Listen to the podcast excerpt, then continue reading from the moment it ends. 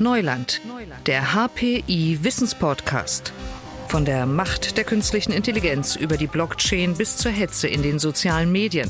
Die Experten des Hasso-Plattner-Instituts in Potsdam reden über Risiken und Chancen der Digitalisierung. Thema dieser Folge Datenaufbereitung. Das schmutzige Geschäft des Data Science. Professor Felix Naumann im Gespräch mit Moderator Leon Stäbe. Hallo und herzlich willkommen im Neuland, in dem wir heute über das schmutzige Geschäft der Datenaufbereitung sprechen. Das klingt ein bisschen nach Mafia, nach dunklen Geschäften, nach kriminellen Machenschaften. Tatsächlich geht es um unsaubere, fehlerhafte Datensätze und das ist ein Phänomen, was uns alle am Ende treffen kann. Und darüber spreche ich mit Felix Naumann. Er ist Professor für Informationssysteme am Hasso-Plattner-Institut. Erstmal schönen guten Tag, Herr Professor Naumann. Hallo, Herr Stiebe. Herr Naumann, was sind für Sie schmutzige Daten? Schmutzige Daten sind Daten, die nicht die wirkliche Welt repräsentieren, die also so aussehen wie etwas, was nicht in der wirklichen Welt existiert. Und das kann viele verschiedene Ausprägungen haben. Also ein einfaches Beispiel wären fehlende Daten. Also es fehlt die Adressangabe beispielsweise.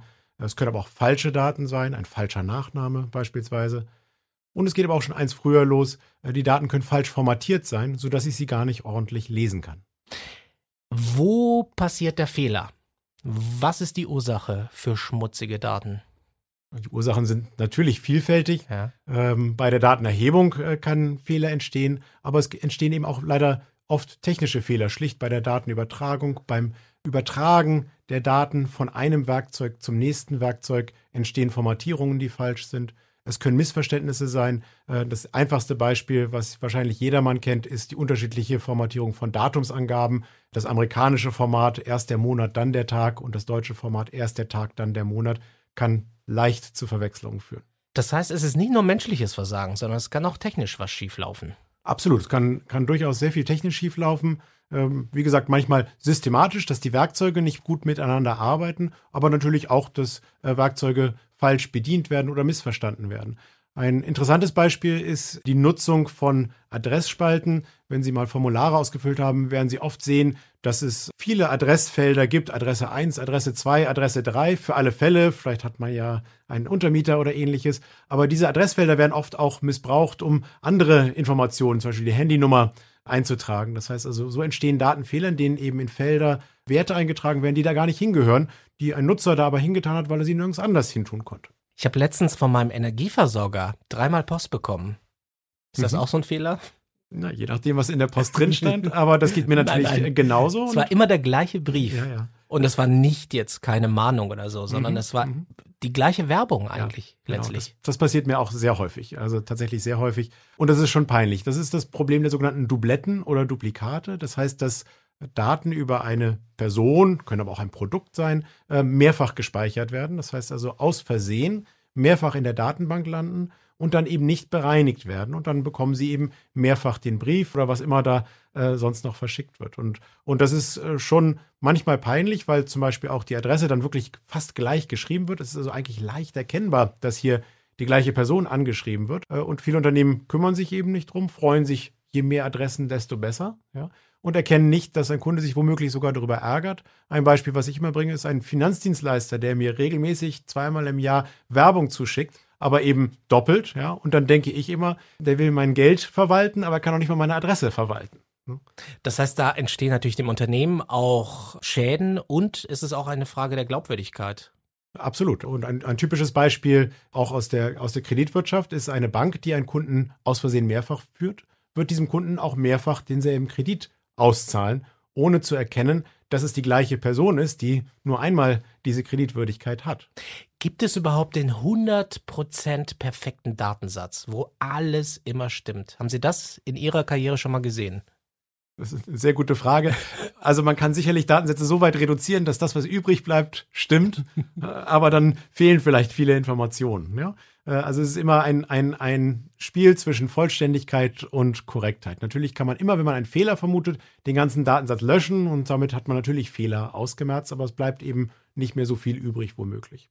Und umgekehrt haben Sie Daten oder Studien, wie viel Prozent bei allen Daten, die wir so haben, fehlerhaft sind? Also eine typische Rückläuferquote, wenn Sie Massenbriefe verschicken, ist 7%. Das heißt also 7% aller Briefe, die an Werbekunden verschickt werden, das ist so eine typische Statistik, kommen zurück, weil die Adresse in irgendeiner Form fehlerhaft ist. Das sind jetzt nicht die doppelten, sondern das sind die, wo die Personen verzogen sind beispielsweise. Das heißt also, es ist eine veraltete Adresse oder aber auch, äh, dass die Adresse von vornherein falsch war. Das ist aber viel. Das 7%. ist viel. Das ist viel und jetzt äh, stellen Sie sich vor, dass Sie ähm, gar nicht Werbung verschicken, sondern am Jahresende Rechnungen verschicken an eine Million Kunden. Und dann bekommen Sie Tausende von Briefen zurück, die stapeln sich dann im Flur und Sie müssen die alle einzeln abarbeiten.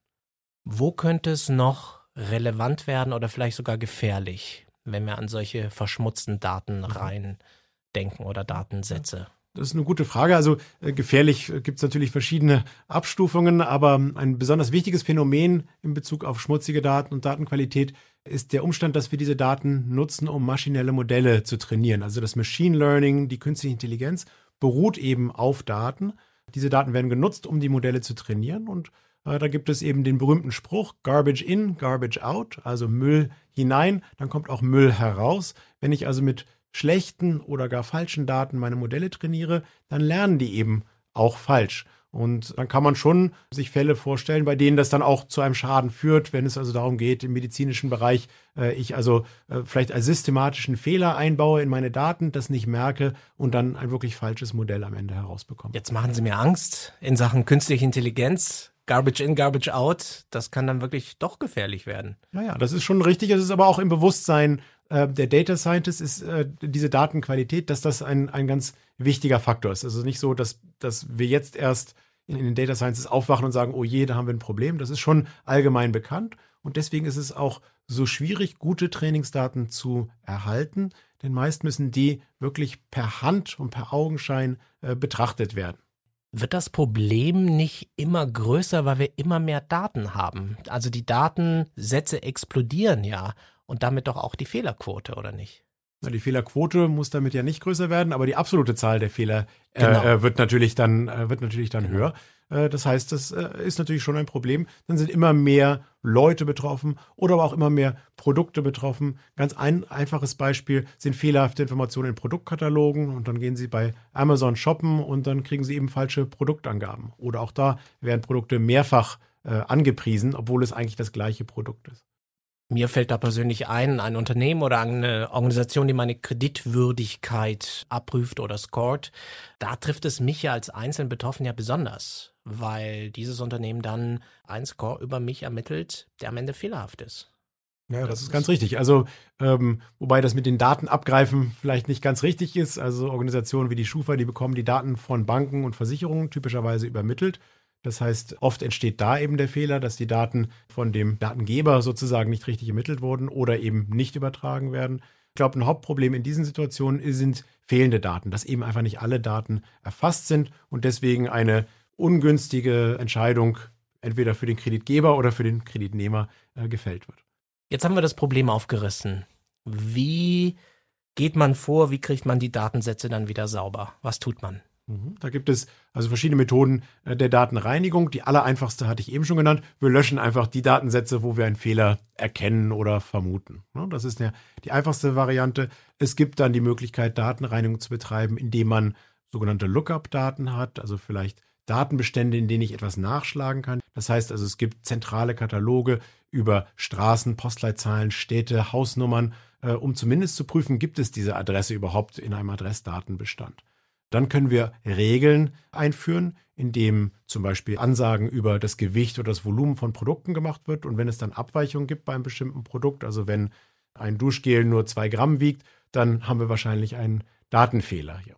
das heißt also, es werden Regeln per Hand definiert, äh, die die Validität der Daten prüfen. Dann haben wir sie immer noch nicht gereinigt, aber zumindest haben wir dann äh, die Fehler äh, erkannt. Und die Fehlerbereinigung selber, äh, da gibt es wirklich viele, viele verschiedene Methoden. Manchmal kann man Fehler bereinigen, indem man sich sozusagen umsieht in den Daten. Wie sieht es denn bei den anderen Daten aus? Und man muss natürlich auch dazu sagen, äh, was, oder sich fragen, was das Ziel der Datenreinigung ist. Muss alles wirklich perfekt stimmen? Oder geht es zum Beispiel nur um eine statistische Auswertung? Wenn es also darum geht, ich möchte den Durchschnittspreis aller CDs ausrechnen, dann muss ich nicht jede einzelne CD zu dem genau richtigen Preis haben. Ich möchte aber keinesfalls eine CD in meinem Katalog haben, die 20.000 Euro kostet. Die würde mir meinen Durchschnitt natürlich kaputt machen. Aber ob nun jede Zahl genau stimmt, ist vielleicht gar nicht so wichtig. Ich stelle mir das sehr komplex vor. Nehmen wir mal an, ich nehme Sie als Beispiel. Sie heißen Felix Naumann und irgendwo gibt es vielleicht einen Datensatz mit Felix Neumann, mhm. der Quatsch ist mit Bezug auf Sie. Mhm. Äh, wie findet man da diese Doublette? Also Sie sind die gleiche Person, aber ein Buchstabe ändert alles. Ja, äh, also ich kriege sehr, sehr viel Post an Neumann. Das ist eine ganz äh, typische Angelegenheit natürlich. Wie findet man das? Das ist schon ein schwieriges Problem. Also gerade wenn wir viele Daten haben, also viele Kunden, viele Produkte oder worum es auch geht, müssen wir prinzipiell jeden Datensatz mit jedem anderen Datensatz vergleichen, ne? um zu sehen, ist das vielleicht die Doublette, ist das vielleicht die Doublette, müssen wir also alle Paare miteinander vergleichen. Das ist so quadratisch viel in der Anzahl. Das ist also eine sehr hohe Zahl, die wir uns oft nicht leisten können. Das wächst sehr, sehr schnell in die Hunderte von Millionen Vergleichen sofort. Das ist eine Problem. Äh, das andere Problem ist, dass wir Ähnlichkeit definieren müssen. Also ein Mensch guckt drauf und stellt fest, Felix Naumann, Felix Neumann, gleiche Adresse, ist bestimmt die gleiche Person. Aber ein Computer muss das erstmal erkennen. Und was man da macht, ist, dass man zum Beispiel die Buchstabenähnlichkeit vergleicht. Also wie viele Buchstaben sind denn unterschiedlich oder wie viele Buchstaben muss ich verändern, um den einen Namen in den anderen zu überführen. Und bei Neumann und Naumann muss ich nur einen Buchstaben verändern, also eine relativ hohe Ähnlichkeit. Ne? Und dann kann man noch ein bisschen feiner vorgehen. Da gibt es ein paar schöne Tricks. Zum Beispiel ist der Name Peter Müller ein sehr häufiger Name. Und wenn ich jetzt also ein Hochhaus habe, wo, was weiß ich, 500 Menschen leben und zwei davon heißen Peter Müller, dann kann es schon sein, dass das zwei unterschiedliche Leute sind. Ne? Und Peter Müller war ja Ministerpräsident im Saarland und die Nachfolgerin von Peter Müller war Annegret Kramp-Karrenbauer. Wenn Sie also ein Hochhaus haben mit 500 Leuten und es wohnen zwei Annegret Kramp-Karrenbauers in diesem Hochhaus, dann ist das höchstwahrscheinlich eine Doublette. Die Wahrscheinlichkeit, dass es diese Person zweimal gibt mit diesem Namen, ist eben sehr gering. Das heißt, Sie arbeiten auch mit Wahrscheinlichkeiten in dem Zusammenhang weil ein Naumann vielleicht mhm. etwas häufiger vorkommt oder ein Peter Müller als mhm. eine Frau Kramp-Karrenbauer. Ganz richtig. Also man, das sind Wahrscheinlichkeiten oder einfach Statistiken. Wir zählen da ganz einfach. Äh, das kann man schon mit einbringen. Und natürlich ist es möglich, dass man auch an diesen Stellen Fehler macht. Also die absolute Sicherheit kann man im Prinzip nur haben, indem man die Person besucht und sagt, wer sind Sie und haben Sie eine Nachbarin, die genauso heißt. Ja? Äh, das, also nur so findet man es dann am Ende tatsächlich heraus. Oder man fragt im Einwohnermeldeamt nach oder ähnliches. Also automatische Methoden werden nie 100% alles äh, richtig machen können. Sie schauen sich also auch die Umgebung an. Schrubben Sie da dann durchs ganze Internet, sage ich mal, oder gucken Sie auch Teilbereiche sich vor allem an? Also es geht ja nicht, dass man sich alle Daten dann holt. Das haben Sie ja jetzt gerade angedeutet mit dem Einwohnermeldeamt. Sie gucken dann schon gezielt, welche Daten können mir helfen, um diesen Datensatz zu verifizieren. Das ist schon richtig. Wobei ich sagen muss, dass wir in unserer Forschung, in unseren Projekten äh, eigentlich nie mit personenbezogenen Daten arbeiten und insofern auch keine Kontakte mit dem Einwohnermeldeamt mhm. haben oder ähnliches. Also äh, Beispiele, mit denen sich auch viel leichter umgeht, sind beispielsweise Produktdaten. Äh, und da kann man natürlich dann im Internet nachgucken, gibt es zusätzliche Informationen über dieses Produkt oder über diesen Ort oder ähnliches. Und auch da gibt es lauter spannende Datenreinigungsfragen. Ja? Ich sehe gerade nur Nullen und Einsen und irgendwelche kryptografischen Zeichen und ähm, frage mich, ob das äh, wirklich funktioniert oder wie das dann am Ende funktioniert. Ja, das ist halt die Grundschwierigkeit, wie man einem Computer, der eben nur Nullen und Einsen versteht, ein Verständnis über den Sinn der Daten mitgibt, genau. sozusagen. Ja. Und manchmal ist das eben gar nicht so schwierig. Wir, wir können ja einfach sagen, jede der Einträge in diesem Stadtfeld muss auch in meinem Städtekatalog vorkommen. Und da musst du einfach nur die Nullen und Einsen genau miteinander vergleichen. Und nur wenn es genau dieselbe Kombination an Nullen und Einsen gibt, ist der Wert erlaubt. Und wenn es das nicht gibt, dann ist da ein Datenfehler. Das ist ja ganz einfach. Und wenn ich dann äh, sage, okay, dann habe ich einen Fehler gefunden, dann gucke ich mir die Postleitzahl an und dann kann ich wieder nachschlagen, gibt es denn diese Postleitzahl? Und übertrage ich einfach den Städtenamen mit seinen Nullen und Einsen. Das heißt also, wir können da sozusagen dieses externe Wissen diesen Katalog an Städten dem Computer mitteilen und sagen, nutze doch bitte den. Aber wenn es darum geht, die Feinheit zu verstehen, dass Neumann und Naumann durchaus andere Personen sein können, das können wir nur auch durch Regeln quasi äh, programmieren. Das tatsächliche Verständnis, was diese Null bedeutet, das hat der Computer nicht. Jetzt hätte ich ja eigentlich gedacht, dass künstliche Intelligenz das perfekte Tool wäre, damit man da weiterkommt und dass man perfekte Datensätze schafft. Aber Sie haben ja gerade eben gesagt, nein, gerade beim Machine Learning gibt es eine durchaus große Gefahr, dass da fehlerhafte Daten reinkommen. Also KI doch nicht so sinnvoll? kommt halt drauf an. Also äh, es gibt durchaus, das ist auch aktueller Stand in der Forschung, äh, KI-Methoden, um Datenreinigung zu betreiben, also Fehlererkennung und Fehlerbehebung. Da gibt es einige ganz frische Methoden, die versuchen, sich dieser Probleme anzunehmen. Aber natürlich können auch die nur lernen aus guten oder bereinigten Daten. Das sind dann Daten, die vielleicht ein Mensch mal per Hand ganz sorgfältig gereinigt hat. Dann wissen wir, wie solche Daten aussehen sollten. Und dann können wir versuchen, fehlerhaftere Daten äh, zu beheben. Man muss sich sozusagen an seinen eigenen Schuhen aus dem, aus dem Sumpf heben, indem man eben äh, schon etwas schönere Daten anschaut, dann damit Daten repariert und die kann man dann vielleicht wieder benutzen, um noch mehr Reinigung zu betreiben. Kann man die Datenqualität messen? Kann man messen, ist das ein guter Datensatz, der mhm. fast fehlerfrei ist mhm. oder der nicht so gut ist? Also es gibt viele verschiedene Maße für, für die Datenqualität. Man kann aber eigentlich immer nur messen, äh, wie gut die Daten für einen ganz bestimmten Anwendungsfall sind. das heißt also, es gibt da kein absolutes Maß. Wie gesagt, absolut hieße es, jeder einzelne Wert ist genau richtig, aber Daten veralten ja sehr schnell. Ja, jemand zieht um und dann ist es schon wieder falsch. Äh, sondern es geht nur darum, ist es für meinen Anwendungsfall hinreichend oder nicht. Und es gibt ja dieses alte äh, Sprichwort, dass man nichts verbessern kann, was man nicht messen kann. Und äh, deswegen gibt es durchaus Maße, um dann zu sehen, hat denn mein Datenqualitätsprogramm, hat das denn gewirkt? Sind die Daten tatsächlich schöner am Ende? Es gibt auch ganz sicher einen Unterschied zwischen Daten, die ich als Firma, sage ich mal, selbst generiere und Daten, die von außen kommen, die ich mhm. vielleicht selbst gar nicht erhoben habe mhm oder selbst gar nicht in der Hand habe, mhm. richtig, aber ich bekomme sie von dritter Stelle.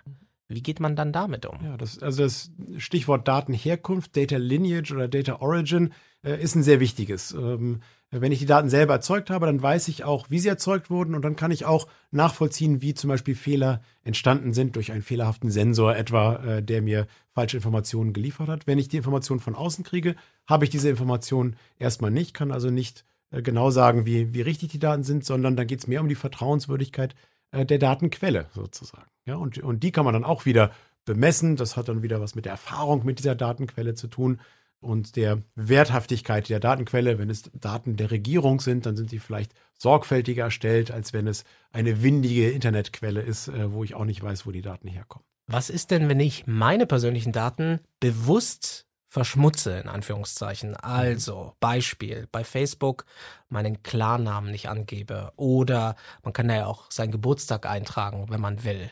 Welche Rolle spielt das? Also es gibt ja immer mehr Nutzerinnen und Nutzer, die sagen, nee, ich bin da recht vorsichtig oder ich verschleiere mich im Internet. Ja, das mache ich natürlich ganz genauso. Sie ahnen gar nicht, wie oft der Geburtstag 1.1.1901 äh, äh, verzeichnet wird. Das machen wahrscheinlich sehr viele Menschen, dass sie irgendeinen falschen oder eben einen abwegigen Geburtstag angeben. Da gibt es sicherlich zwei, zwei Dinge, wo fällt mir nur gerade ein bei diesem Geburtstag. Entweder gebe ich einen bewusst absurden Geburtstag an, wie 1901, oder ich gebe ein realistisches, aber falsches äh, Geburtsdatum an. Und das eine ist natürlich leichter zu erkennen äh, und das andere ist nicht so leicht zu erkennen. Und, und da also gibt es kein Patentrezept. Wenn Sie, wenn Sie sich ganz geschickt verbergen wollen, indem Sie ein Formular ausfüllen mit falschen Angaben, dann wird es nicht so leicht äh, überprüfbar sein. Das heißt, Sie können das aber durchaus nachvollziehen. Sie haben ja auch in einer anderen Podcast-Folge gesagt, dass Sie da sehr zurückhaltend sind. Man könnte auch sagen, dass das uns vielleicht dann irgendwann mal auf die Füße fällt, weil wir falsche Daten irgendwo eingegeben haben. Wäre es dann nicht besser, sparsamer mit Daten umzugehen oder mit Datensätzen von einem persönlich?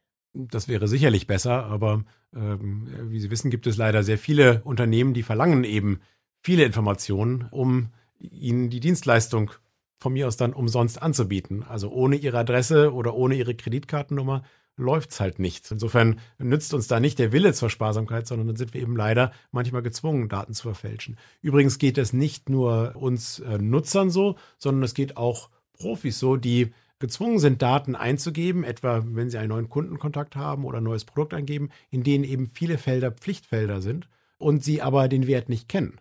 Das heißt also, eine der häufigsten Postleitzahlen ist eben 99999. Die gibt es in Wirklichkeit nicht. Und das liegt nicht daran, dass Kunden verschleiern wollen, wo sie wohnen, sondern dass es einfach schlicht nicht bekannt ist oder jemand war, der, der Mitarbeiter war zu faul, das nachzuschlagen, welches nun die richtige ist, sondern gibt er eben diese Postleitzahl, einfach nur, weil das Feld nicht leer bleiben darf.